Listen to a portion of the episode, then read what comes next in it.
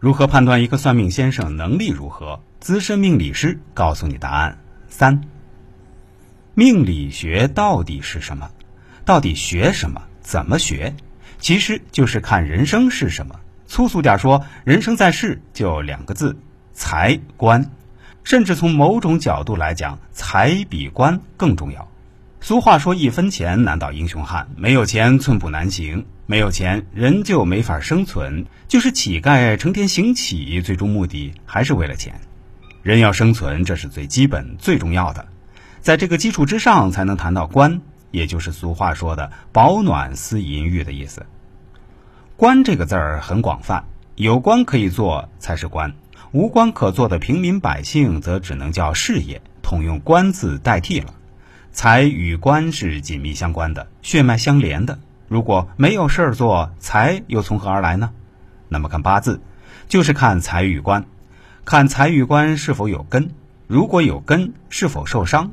有根不受伤的，才具有了富贵的可能，才进一步研究大运能不能显达命局。如果八字没有财或官，则寻暗财暗官。总之是要千方百计寻找财官的根源，而不是其他的什么格局之类。譬如：一己巳戊辰丁丑甲辰；二己酉戊辰丁丑甲辰；三己未戊辰丁亥甲辰；四己酉戊辰丁亥甲辰。如果以格局论命，以上四例都是完整的、不破坏的、绝对成立的伤官配印格。伤官配印有三个条件：一是必须身弱，二是必须月令伤官，三是他干见印不被财破。但是随着财官是否有根，命运有天渊之别。第一例就是普通人，最多也就是一个文学家，清贫度日，因为财官皆伤。第二例可论是富命，因财不伤；三例可论是贵命，因官有根；四例可谓富贵双全，因财官皆美。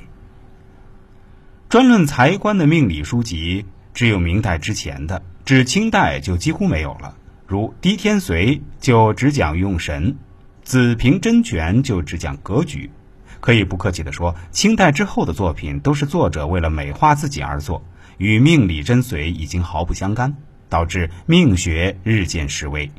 从这一点来讲，任铁桥之类是负有一定责任的。譬如甲子丁卯甲辰丁卯，以二卯冲酉之官，以辰合酉之官，则官气不失，必有官可做。倘若换成丙寅时，或者是丙寅月，则官气没有，自无官可做。然天低随上却用木火通明来定官，不知道误导了多少人。换成了丙寅，难道不是木火通明了？为什么不是官贵呢？至于当代命理界就更乱，不是泽海我一个人能够评价，留待后人评说。随着时代的发展，网络算命开始出现。目前网上有一种流行，不能说全部，但是绝大多数都是什么都不断，只断流年。而且还有一种说法：实践出真知，实战才是高手。对于这些人的观点，我个人看法是比较偏激的，也说明这些人根本没有吃透八字体系，大概是受了八卦或者奇门的影响。